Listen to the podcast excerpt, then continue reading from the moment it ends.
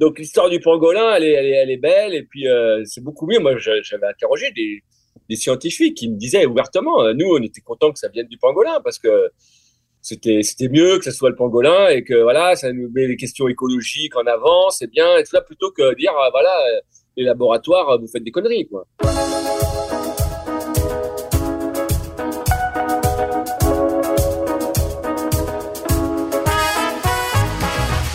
Bonjour à tous, bienvenue à un nouvel épisode de Contact. Aujourd'hui avec nous le journaliste Brice Perrier, un des premiers à avoir documenté, et solidement d'ailleurs, l'hypothèse qu'une fuite de laboratoire serait à l'origine de la COVID-19.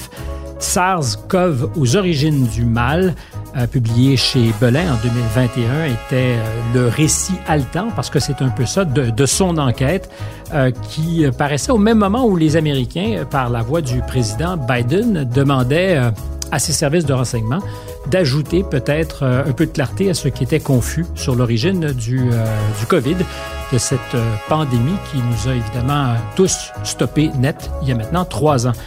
Brice, bonjour, bienvenue d'abord à l'émission et merci d'être avec nous, d'autant que j'ai eu l'impression, au moment de la sortie du livre, que peu de gens voulaient en parler. Bonjour, oui, ben, merci de votre invitation. oui, ben, je disais peu de gens voulaient en parler parce que euh, je ne sais pas si ça relevait, j'aime pas le mot, euh, il est trop employé aujourd'hui, mais est-ce que ça relevait du, tabou? Euh, chose certaine, vous aviez fait cette enquête et on pourra la, détailler, la déplier ensemble. dans l'indifférence ensuite des médias qui n'ont pas voulu beaucoup rendre compte du travail. Oui, c'est vrai, ça pas, en, France, il n'y a pas eu beaucoup de, de retours dans les grands médias. Hein, alors que c'était un moment où le sujet devenait euh, ben, était un peu partout parce que comme vous disiez, il y avait le Biden qui avait qui avait demandé l'enquête, il y avait l'OMS qui avait un peu euh, viré de bord avec euh, Tedros qui avait désavoué le rapport.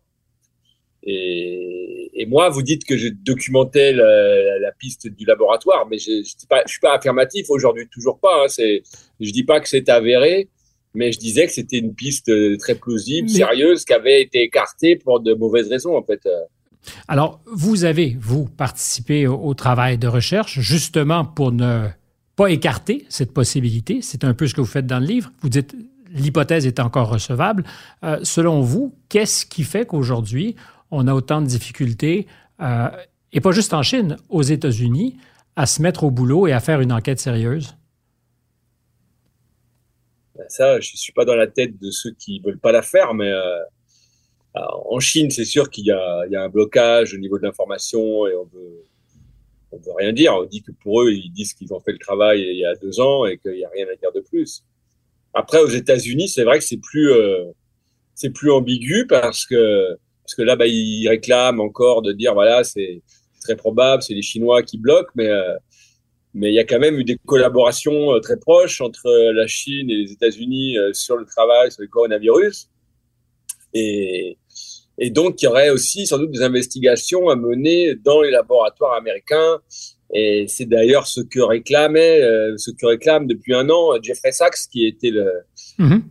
le président de la commission Covid-19 du Lancet, et qui, après avoir mis Peter Daszak comme responsable pour la recherche de l'origine du Covid qui, euh, qui disait que le laboratoire c'était impossible, que c'était une hypothèse complotiste, a complètement euh, changé de position en découvrant un peu les, les, les mensonges en fait. De les conflits d'intérêts à tout le moins.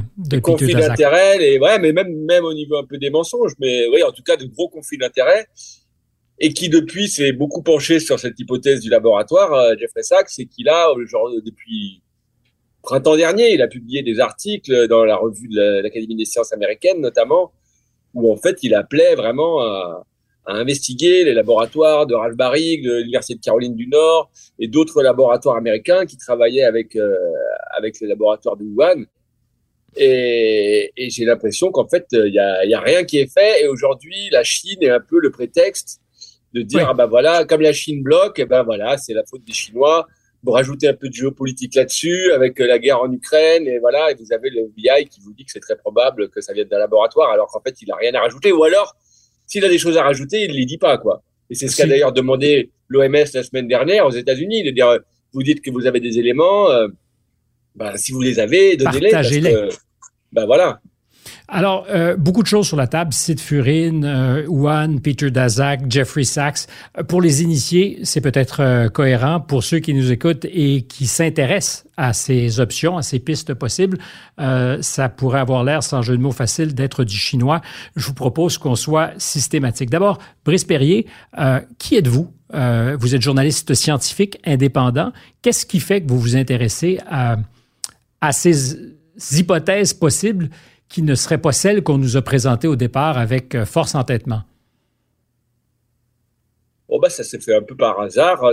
Avec mon, en discutant avec mon éditrice, ben, moi j'étais journaliste, ouais, indépendant. Euh, et c'est en voyant, euh, je me, suis bien penché sur cette histoire. C'est après avoir vu une interview de Étienne de Crolly, qui est un virologue français, qui, euh, à l'automne, au début de l'automne 2021, a fait une interview sur le site du CNRS où il appelait à, à enquêter euh, pour l'origine du Covid en, en, négligeant aucune piste, y compris celle du labo.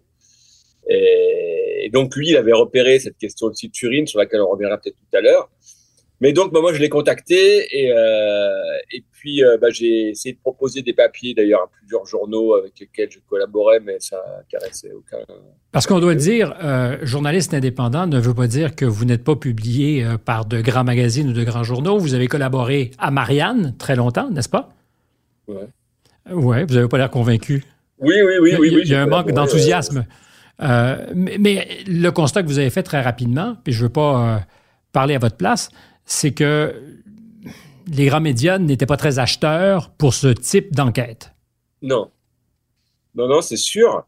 Et du coup, bah, j'en ai parlé aussi avec mon éditrice, qui est Olivier Rocassens, avec qui j'avais d'autres projets. Et au début, l'idée, c'était de, de, proposer à Étienne de Crolly de faire un livre et de le faire avec lui. Parce que moi, ça m'est arrivé aussi de faire des livres avec des scientifiques, euh, d'être un peu la plume, ou euh, voilà, faire quelque mm -hmm. chose à deux. Et puis donc, euh, bah, Olivia, ça l'a intéressé. Elle a proposé Étienne de Crolly. Étienne de Crolly, il n'avait pas le temps de faire ça. Donc Olivia m'a dit, ben, ben fais, fais, fais, une enquête toi. Et, euh, et voilà. Et donc j'ai fait l'enquête et avec Étienne de Crolly qui était quand même pas très loin et qui, euh, bah, qui a préfacé le livre. Et puis euh, qui, qui, qui, était un peu moins privilégié, on va dire, et, et qui, qui aussi, euh, disons-le, disons-le aussi une pointure, quelqu'un qui sait de quoi il parle. Oui, oui, oui, c'est un très bon virologue qui est notamment spécialisé Furine et qui travaille en France dans le laboratoire de Bruno Canard, qui est le meilleur laboratoire en France sur les coronavirus. Donc, vous Donc, étiez bien épaulé pour entreprendre cette recherche.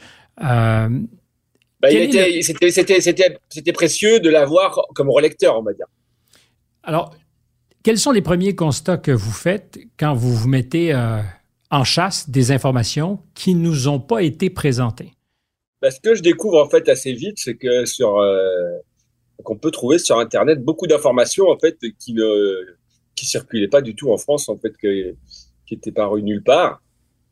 Et sur les euh, sur les travaux que pouvait mener euh, le, le, laboratoire de Wuhan, sur euh, effectivement aussi sur cette question de, des, des, des publications qui ont lieu dans des grandes qui ont eu oui, qui ont lieu dans des grandes dans des grandes revues comme Lancet ou Nature, où vous avez euh, bah, le Lancet avec notamment ce Peter Daszak qui, lui, dès le mois de février euh, 2020, va écrire un article euh, qui va passer comme une tribune collective avec 27 scientifiques de renom, euh, qui, qui dit qu'en fait, voilà, ce virus ne peut pas sortir d'un laboratoire où il aurait été travaillé, qu'il est 100% naturel, et que dire le contraire, bah, c'est être complotiste.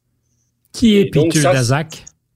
Et Peter Daszak, en fait, il se trouve que c'est quelqu'un qui travaillait avec le laboratoire de Wuhan euh, et qui euh, qui amenait des fonds américains euh, là-bas et qui est quelqu'un qui fait de la qui est à la tête d'une ONG qui s'appelle EcoHealth Eco, Eco Health Alliance qui dont l'activité principale est en fait d'aller chercher des virus dans la nature pour pour un peu un chasseur de virus pour étudier ce qui risque d'arriver et voilà et après de les ramener dans des laboratoires et euh, et aussi de, de, d'éventuellement de les bidouiller un peu et c'est un peu ce qu'ils faisaient avec les Chinois c'est de, de, travailler sur ces virus pour en, anticiper les mutations qui pourraient survenir dans la nature. Alors bidouiller c'est ce qu'on appelle dans le langage plus châtié du gain de fonction.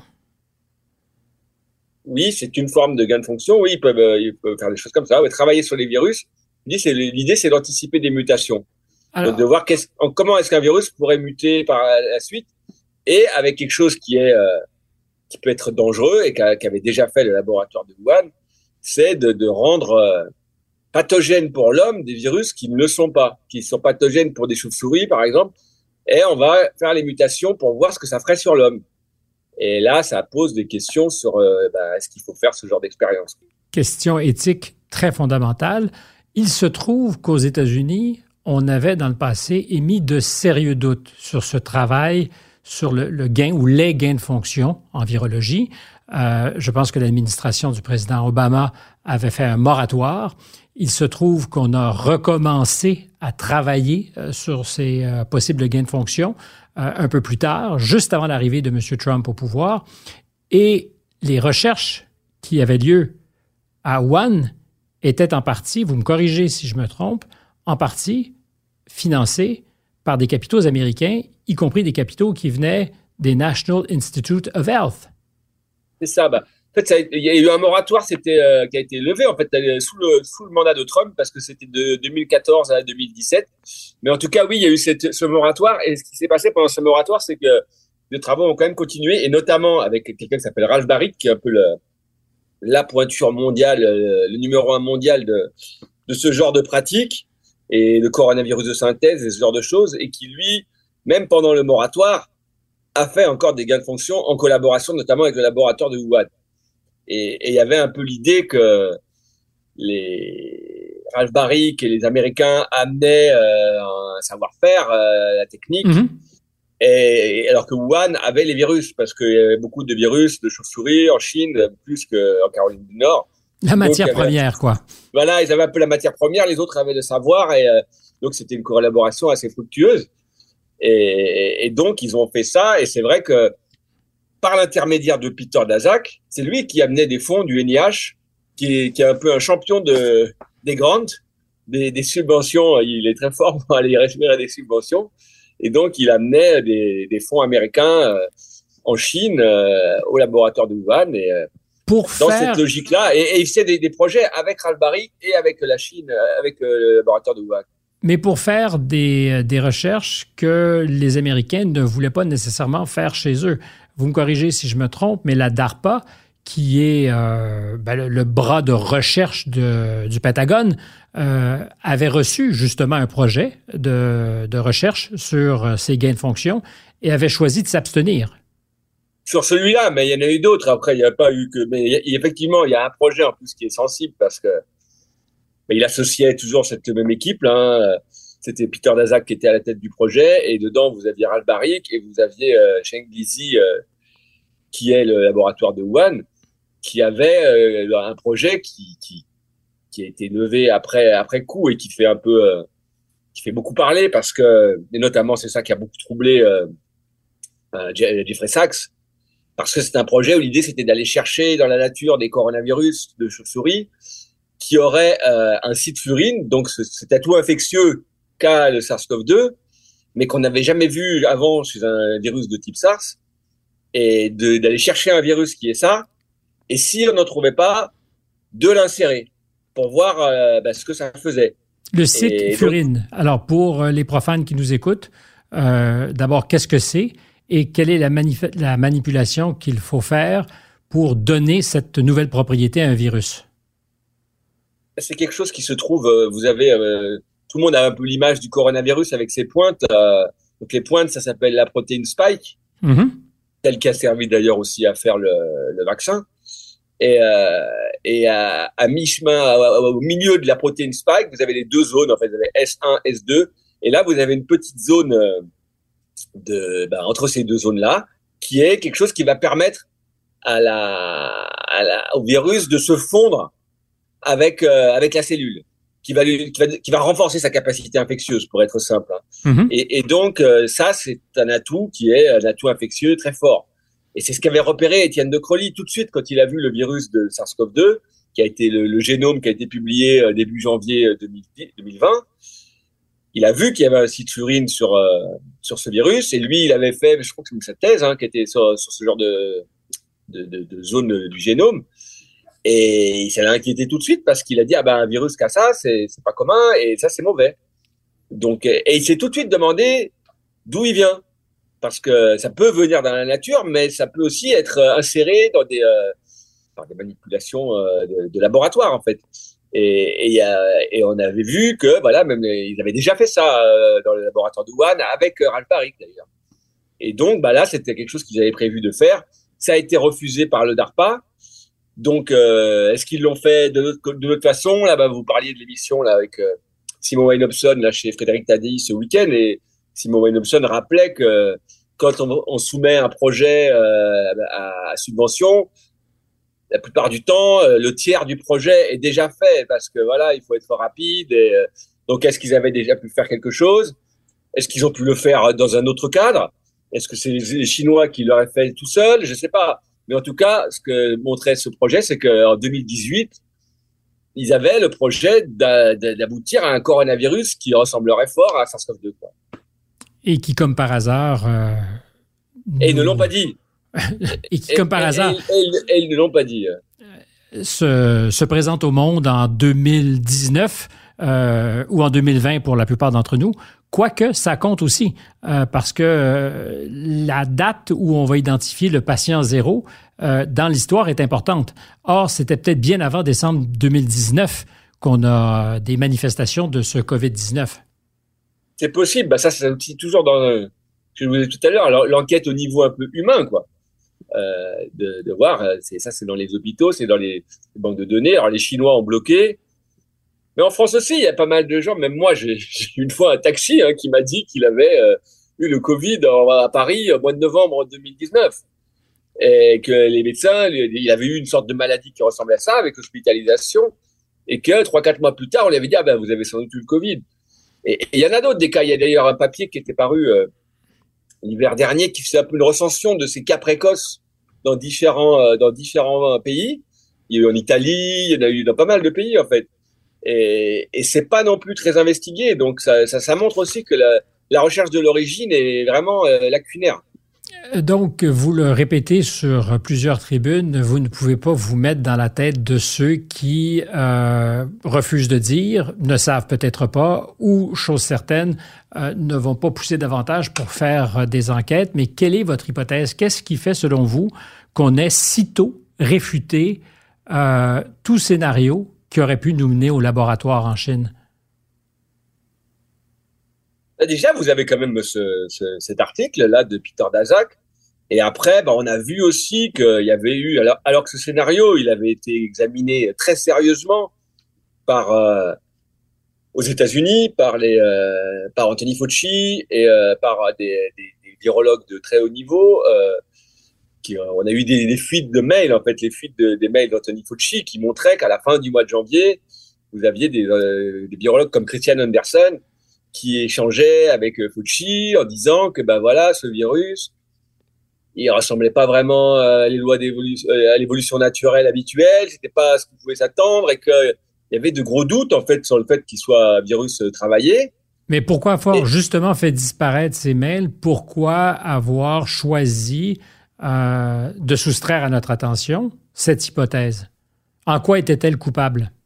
Ben, on, on voit, notamment, il y a un des mails qui est peut-être les plus parlants, c'est un mail qui est dans, dans ces échanges là de Ron Fouchier, qui est un virologue euh, hollandais, qui était celui qui était un peu à l'origine du moratoire de 2014 parce qu'il avait fait avec, il y avait un Américain d'origine japonaise qui avait fait ça en même temps, mais en 2011, ils avaient euh, travaillé un virus de grippe aviaire en le rendant euh, très très infectieux, très dangereux. Et ça avait créé une grande polémique. Est-ce qu'il faut faire Est-ce qu'il faut créer des virus euh, super mortels, quoi? Mhm. Et ça, c'est ça qui avait amené euh, deux ans, euh, trois ans après euh, au moratoire et à faire un terme, enfin, à mettre un, une pause à ces expériences.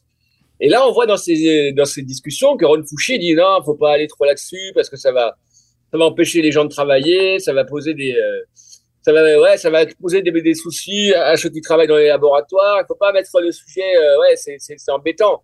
Donc, Donc parce qu'on en faisait. Parce qu'on en faisait de la recherche sur les gains de fonction. Bah voilà, parce que genre c'est vrai que si euh, on vous dit euh, le, le, laboratoire de la, la, Covid là, qui a été une catastrophe mondiale, eh ben ça vient d'un laboratoire d'expérience euh, dont euh, l'intérêt d'ailleurs est très euh, douteux. C'est pas ça, ça amène pas grand chose de concret. Hein. Ben on vous dirait, ben il faut qu'ils arrêtent ça tout de suite. C'est apparaît évident. Donc il y a dans la communauté scientifique et notamment les gens qui sont les plus pointus là-dessus, ben, ça leur plaît pas qu'on les empêche de travailler. donc vous avez, c'est pas eux qui se sont qui se sont rebellés. Et il y a, y a un tabou un peu sur ces questions des gains de fonction il y a très peu de chercheurs qui vont aller euh, critiquer ça. C'est des, après, c'est des, en plus, c'est des recherches qui sont quasiment financées dans le monde entier par le NIH, par les États-Unis. Ce sont eux vraiment les financeurs euh, exclusifs. Euh, NIH pour National Institute of Health. Donc, c'est dire qu'il y a un lien entre la recherche sponsorisée par les Américains et euh, ces gains de fonction. Or, est-ce qu'on peut faire, vous et moi, l'hypothèse qu'il était préférable pour les Américains de, laisser entendre que c'était une histoire qui était que chinoise et qu'il n'y avait et naturel et qu'il n'y avait aucune empreinte des Américains là-dessus. Bah, ça, ils le disent pas ouvertement, mais on sent que c'est un peu latent, hein, parce que il, dans les mails, il y, a des, il y a quand même un moment, il dit ah mais est-ce qu'il fait ça avec des fonds de chez nous? Et il demande parce que Fauci il est pas forcément au courant de tout, mais il, il se pose la question parce qu'il sait qu'il y a eu des trucs. Mais euh, après, c'est même au niveau, on voit aussi dans ces mails que même au niveau politique, d'appliquer la Chine, voilà, ça va amener des tensions géopolitiques. Peut-être qu'après les Chinois, ils leur diront, bah c'est vous aussi. Donc c'est sûr que le pangolin tombe, bah, tombe comme un cheveu sur la soupe. C'est parfait le pangolin parce que là, c'est la nature, c'est le, mauvais coup de la nature, la nature qui se venge, euh, un animal qui, est mignon, euh, qui est braconné. Donc l'histoire du pangolin, elle est, elle est, elle est belle et puis euh, c'est beaucoup mieux. Moi, j'avais interrogé des, scientifiques qui me disaient ouvertement, euh, nous, on était contents que ça vienne du pangolin parce que c'était c'était mieux que ce soit le pangolin et que voilà, ça nous met les questions écologiques en avant, c'est bien et tout ça plutôt que dire voilà les laboratoires, vous faites des conneries quoi. Mais Brice Perrier, vous êtes journaliste avant toute chose. Comment expliquez-vous qu'on ait été collectivement si réfractaire à cette possible explication? Et vous avez d'entrée de jeu dit, je n'ai jamais dit que ça venait d'un laboratoire, j'ai simplement fait la démonstration que cette hypothèse était tout à fait recevable. Et d'ailleurs, dans, la chronologie, euh, je ne sais pas si vous en êtes conscient, mais moi, je me rappelle très bien que le New York Magazine, je pense en mars 2021, euh, donc un peu avant la publication de votre livre, euh, publie un premier grand dossier sur cette hypothèse et comme par hasard, elle n'est pas attaquée. C'est-à-dire que le magazine n'est pas attaqué, l'article est publié, discuté. C'est comme si, pour la première fois, on ouvrait la possibilité à ce nouveau chapitre de discussion après avoir passé une année entière à faire taire tous ceux qui, de près ou de loin, auraient pu être tentés par cette possibilité. Ah, parce que c'est devenu un peu incontournable, hein, je crois.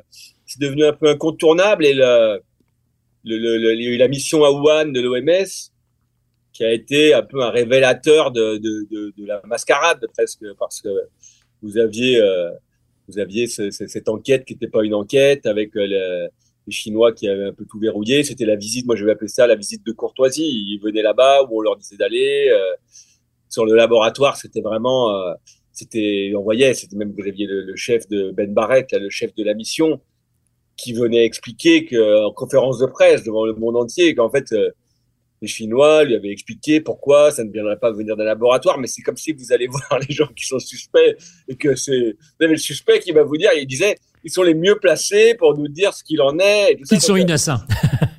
c'est, c'est sûr qu'il va vous dire, ah ben non, il n'est pour rien. Et puis, euh, donc, et, et, vous aviez Peter Daszak qui fait un peu le guide aussi, l'autre metteur entre les deux. Donc ça, c'est quand même sorti après. Euh, mais ça, ça, a duré parce que vous aviez quand même les. C'était sorti euh, en novembre que Peter Daszak était derrière le papier du Lancet avec des mails, des, mails qui étaient sortis où on voyait qu'il avait manigancé en fait pour euh, pour faire ça. Et ça, c'était pas sorti du tout dans la presse. Personne. Euh, et en janvier encore, euh, il était là. Il était l'expert de l'OMS le plus le plus en vue en plus parce qu'il était pas du tout discret. C'était celui qui communiquait le plus dans la presse et toujours avec cette idée de mettre complotisme. Mais ça, il y a eu quand même pas mal de chercheurs, mais quelques chercheurs, notamment c'est pas mal parti de France hein, avec avec ce qu'on appelait le groupe de Paris, bah, il y avait De qui étaient les gens qui étaient à Marseille, mais il y en avait aussi à Paris. Et puis il y a un groupe qui s'appelle Grastic, qui était un groupe de chercheurs là qui n'étaient pas des professionnels pour la plupart, hein, qui étaient des, des fois même des gens anonymes, mais qui ont sorti beaucoup de documents qui montraient, ben voilà, quels étaient les travaux de, du laboratoire de Wuhan, qui pouvaient correspondre à ce qu'ils avaient fait, qui ont trouvé aussi euh, d'où venait le virus le plus proche, qui était dans une mine, où on n'avait pas dit d'où ça venait. Donc, euh, il y a beaucoup de choses qui avaient été tues. Alors pourquoi, je sais pas. Hein, mais donc, ça, c'était quand même sorti. Et il y a ce, ce groupe-là qui ont fait une tribune qui est parue dans le Monde et le New York Times, je crois, en même temps. Et ça, c'était juste avant que le rapport de l'OMS sorte. Et ça a mis en fait un peu la pression sur l'OMS qui, euh, ça a été vrai, ça, ça, a fait, ça a fait parler. Et quand le rapport de l'OMS est sorti, qui était en fait un rapport complètement verrouillé par les Chinois, il y avait eu ce, cette tribune qui avait quand même fait du bruit. Et là, vous avez euh, Tedros qui a dit non, on peut pas écarter le laboratoire. Euh, mmh. Et c'est là un peu le revirement euh, à haut niveau. C'est quand Tedros qui reçoit le rapport et le jour même, il dit non, on peut pas écarter cette piste, alors que le rapport, il invite à écarter cette piste. Ce qui est un peu contradictoire, n'est-ce pas? Euh, Le ah bah, patron bah, d'organisation. Hein. Exact. Ouais, le jour même, il désavoue le rapport. Donc, euh, et, et c'est là qu'il y a, c'est là qu'il y a un changement et ça devient un peu audible. Alors qu'avant, bah, ça avait été mis de côté, bah, avec cette idée de complotiste. Alors, euh, c'est vrai qu'aujourd'hui, ça peut être utilisé. Alors, c'est vrai aussi qu'il y a des complotistes qui pouvaient dire que voilà, que c'était une bombe euh, biologique, que c'était fait exprès, que c'était le virus du sida ou des choses comme ça. Ce que vous ne dites évidemment pas. Euh, mais comment, euh, au terme de, de, cette affaire, qui n'est évidemment pas terminée parce qu'on n'a pas cette preuve indubitable, euh, comment sortent les réputations de magazines scientifiques comme Nature et le Lancet, qui, consciemment ou non, ont participé à, à maquiller, disons-le, la vérité? Ben, je trouve qu'eux, ils s'en sortent bien parce que c'est ça qu'on peut pas tellement dire. En mettant tout sur le dos des Chinois, on, on enlève un peu justement c'est euh, comme si vous n'avez aucune remise en question. Hein. Ben, je vois, c'est peut-être ça qui fait que mon livre a pas été bien dans la presse, c'est que je m'acharne pas sur la presse et tout ça, mais dans mon livre, je montre quand même comment la piste a été écartée alors qu'elle s'imposait d'entrée de jeu. Et on le voit bien qu'elle s'impose d'entrée de jeu, puisque au mois de janvier, vous avez les virologues qui discutent avec Anthony Fauci, tout de suite en voyant que c'est une piste très crédible. Janvier 2020. Et, et, et, ce sont ces mêmes personnes, d'ailleurs, qui vont faire un article pour dire qu'en fait, non, non, non, en fait, c'est sûr qu'il est naturel. Donc ça aussi, c'est quand même pas très net, parce que c'est des gens qui, suite à ces réunions, ils changent complètement de point de vue et ils deviennent super affirmatifs en disant non, c'est pas possible.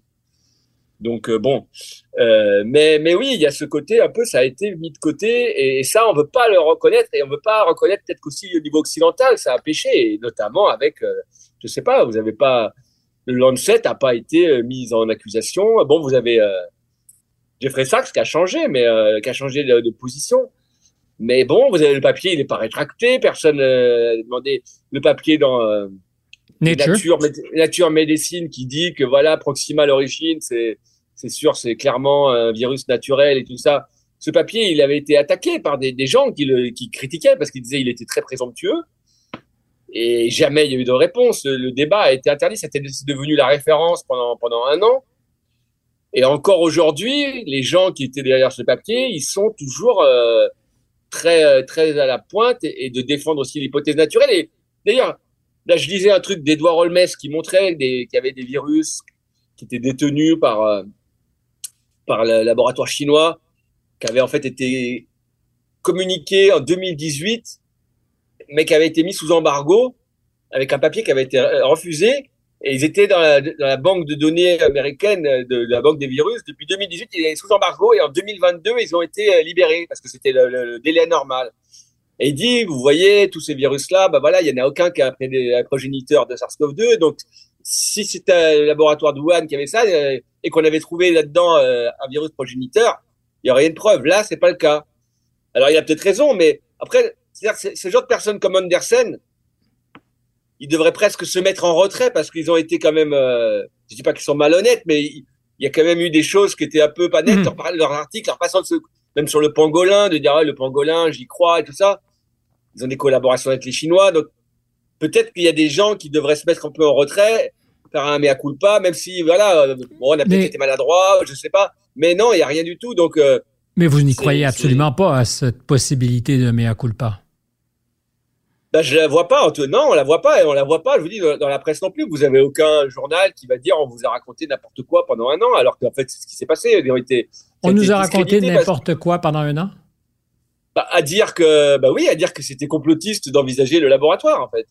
Que dire, dire cette éventualité, c'était, c'était tabou. Il fallait pas le dire parce que c'était complotiste, parce que c'était Trump qui le disait, parce qu'en France c'était le professeur Montagnier, et que, et que voilà, et que c'est des gens qui étaient sans doute euh, excessifs. Mais en fait, on a, on a laissé ce sujet pendant un an bah, à cette sphère un peu complotiste, à cette sphère qui euh, peu paranoïaque, qui, qui, qui, qui, du coup on rajoute des caisses et ça devenait un alibi pour ne pas le faire parce que comme il y a qui en rajoute des caisses, eh ben on va on va mettre en avant les, les, les gens qui en rajoutent des caisses en disant bah voilà voilà c'est ça l'hypothèse et, et aujourd'hui ceux qui ont, ont, banni un peu cette, ils vont encore sortir cette excuse là de dire ah oui mais ceux qui disaient ça à l'époque c'était pas des gens sérieux c'était mais il y avait des gens sérieux qui le disaient aussi, mais on le voyait pas. Drastique, ils ont sorti des choses très précises dès le, dès le printemps 2020, euh, ouais. Et, en fait, on, les ignorait, même, même De Crowley. Même lui, il a sorti un papier pour voir qu'il y a un manque d'intérêt, alors que c'est quand même la pandémie euh, qu'on se connaît, quoi. Le laboratoire de Marseille, ils ont sorti l'article sur le site urine euh, dès le ils l'ont créé en janvier 2020. Euh, il est publié début début février 2020. Personne s'y est intéressé. Alors, que c'est un, un, papier qui, qui, montre que ce virus, il a un problème, il, a, il est dangereux. Alors que c'était une époque où en fond on dit oh c'est bon, ça va aller, tout ça. Euh, encore un mois après, Macron disait aller au théâtre, comme si de rien n'était, 15 jours avant qu'il confine. Et, et, et, là, ce papier bah, qui dit ça, et qui dit aussi, voilà, il pointe pas de laboratoire, mais il dit euh, d'où vient ce truc. C'est quand même euh, voilà, il y a cette chose là et, bah, et c'est anormal. complètement inaperçu. C'est pas anormal, mais c'est faut se pencher dessus quoi. Et, ah, surprenant. Voilà, c'est euh, très surprenant. Et, et, ça, ça n'intéressait personne. Alors, vous êtes journaliste. Est-ce que vous avez une hypothèse sur ce qui fait qu'on est, pour beaucoup, je dirais pas tous, mais pour beaucoup, choisi de se rallier à une hypothèse et euh, de renoncer à investiguer les autres? Parce que c'était devenu sulfureux. C'était, euh, c'était devenu. Après, on en a parlé un peu. Je me rappelle, je le raconte dans le bouquin, il y a eu 15 jours, en fait, ou dans la presse en France, je sais pas ce qu'il en était au Canada, mais parce que c'est Trump, en fait, qui a mis le pavé dans la mare, euh, enfin, qui, a parlé de ça. c'était fin, fin mars, oui, et donc il a fait un peu l'incident diplomatique et en disant ouais on va amener des preuves et tout ça et et du coup comme si en fait on avait peur que Trump euh, lâche le morceau pendant deux semaines. Il y a eu des papiers en France mais qui étaient euh, déjà qui n'allaient pas sur la question des gains de fonction qui étaient plus sur l'accident d'un virus naturel tout ça. Et puis ça a été très vite refermé et, et on a mis ça comme euh, une Trumperie quoi en fait. Un, un, truc de Trump. Et donc comme c'était Trump Ouais, non, mais voilà, comme c'était Trump, eh ben c'était c'était pas crédible et, et voilà, et ça, ça, ça, ça, a joué. Donc, est-ce que vous voulez être du côté de nature ou du côté de Trump? Donc, euh, moi, je veux toujours être du côté euh, de ce qui pourrait nous rapprocher de la vérité. Donc, pour moi, c'est jamais manichéen. Oui, mais en même temps, bah, vous voyez la presse comme ça, quand même pas mal. Elle va plutôt être du côté de nature que du côté de Trump. La presse française elle va être plutôt comme ça. Et je pense qu'aux États-Unis, aux États-Unis, c'est d'ailleurs pareil. Est-ce que pour vous, euh, pour parler en anglais, c'est une vindication, c'est-à-dire une confirmation quand même de ce que le, travail que vous avez fait euh, commence aujourd'hui à émerger? Oh bah disons que ça a été vite parce qu'en fait mon livre il est sorti, je suis parti, c'était un peu ce contexte, voilà, il fallait pas parler de ça, c'était complotiste. Quand je suis sorti, bah, il y avait eu le changement à l'OMS, donc c'était déjà ça avait quand même bien changé déjà. Le, le... Il hmm. parlait pas de mon bouquin, mais le sujet on en parlait quoi. Comme si on le trouvait. Que mais après, depuis, euh, ben, en tout cas, c'est sûr que j'ai rien dit de faux quoi. Tout, tout ce que j'ai mis dans mon bouquin, c'était pertinent. Donc quelqu'un, quelqu'un sur la place publique a contesté ce que vous avez écrit? Est-ce que des, des scientifiques? Non, non, non, il n'y avait aucune critique. Euh... D'ailleurs, il y a eu très peu de. Vous voyez, bon, il était chroniqué. J'ai eu une chronique dans Charlie Hebdo en France et c'est tout. Après, quelques mois après, il y a eu dans Figaro Vox un papier assez, et que les papiers qui étaient toujours assez élogieux. Hein. Mais par contre, tous les autres journaux n'ont fait aucune recension du livre, alors que c'était le premier au monde sur ce sujet et qu'il était. Euh, ce qui était amusant aussi, d'ailleurs, c'est que tout le monde interrogeait Étienne de Crowley, mon préfacier. Oui, parce que c'est un scientifique. Parce qu'il était scientifique, il était devenu le mec le plus pertinent. Et ben lui, il était quand même, bah, il a préfacé le livre, il était un peu, euh, ouais, bah, mais par contre, le livre, on n'en parlait jamais. Alors, le livre, c'est SARS-CoV aux origines du mal. Brice Perrier, vous en êtes euh, l'auteur. Je suis certain qu'on continuera à s'intéresser à votre travail de journaliste, d'investigation. Merci d'avoir accepté euh, un peu plus tard chez vous que chez nous de, de nous parler. Au plaisir de vous retrouver très bientôt. Ben, merci à vous. Au revoir. Au revoir. Dans le coin gauche de l'animateur, il y a son équipe. Euh, il y a Marianne Grenon à la recherche, euh, Lola Mal à la réalisation et Jean-Olivier Bégin qui fait la musique que vous entendez. Et j'aime souligner chaque fois qu'elle me plaît parce que parce que c'est vrai. À très bientôt.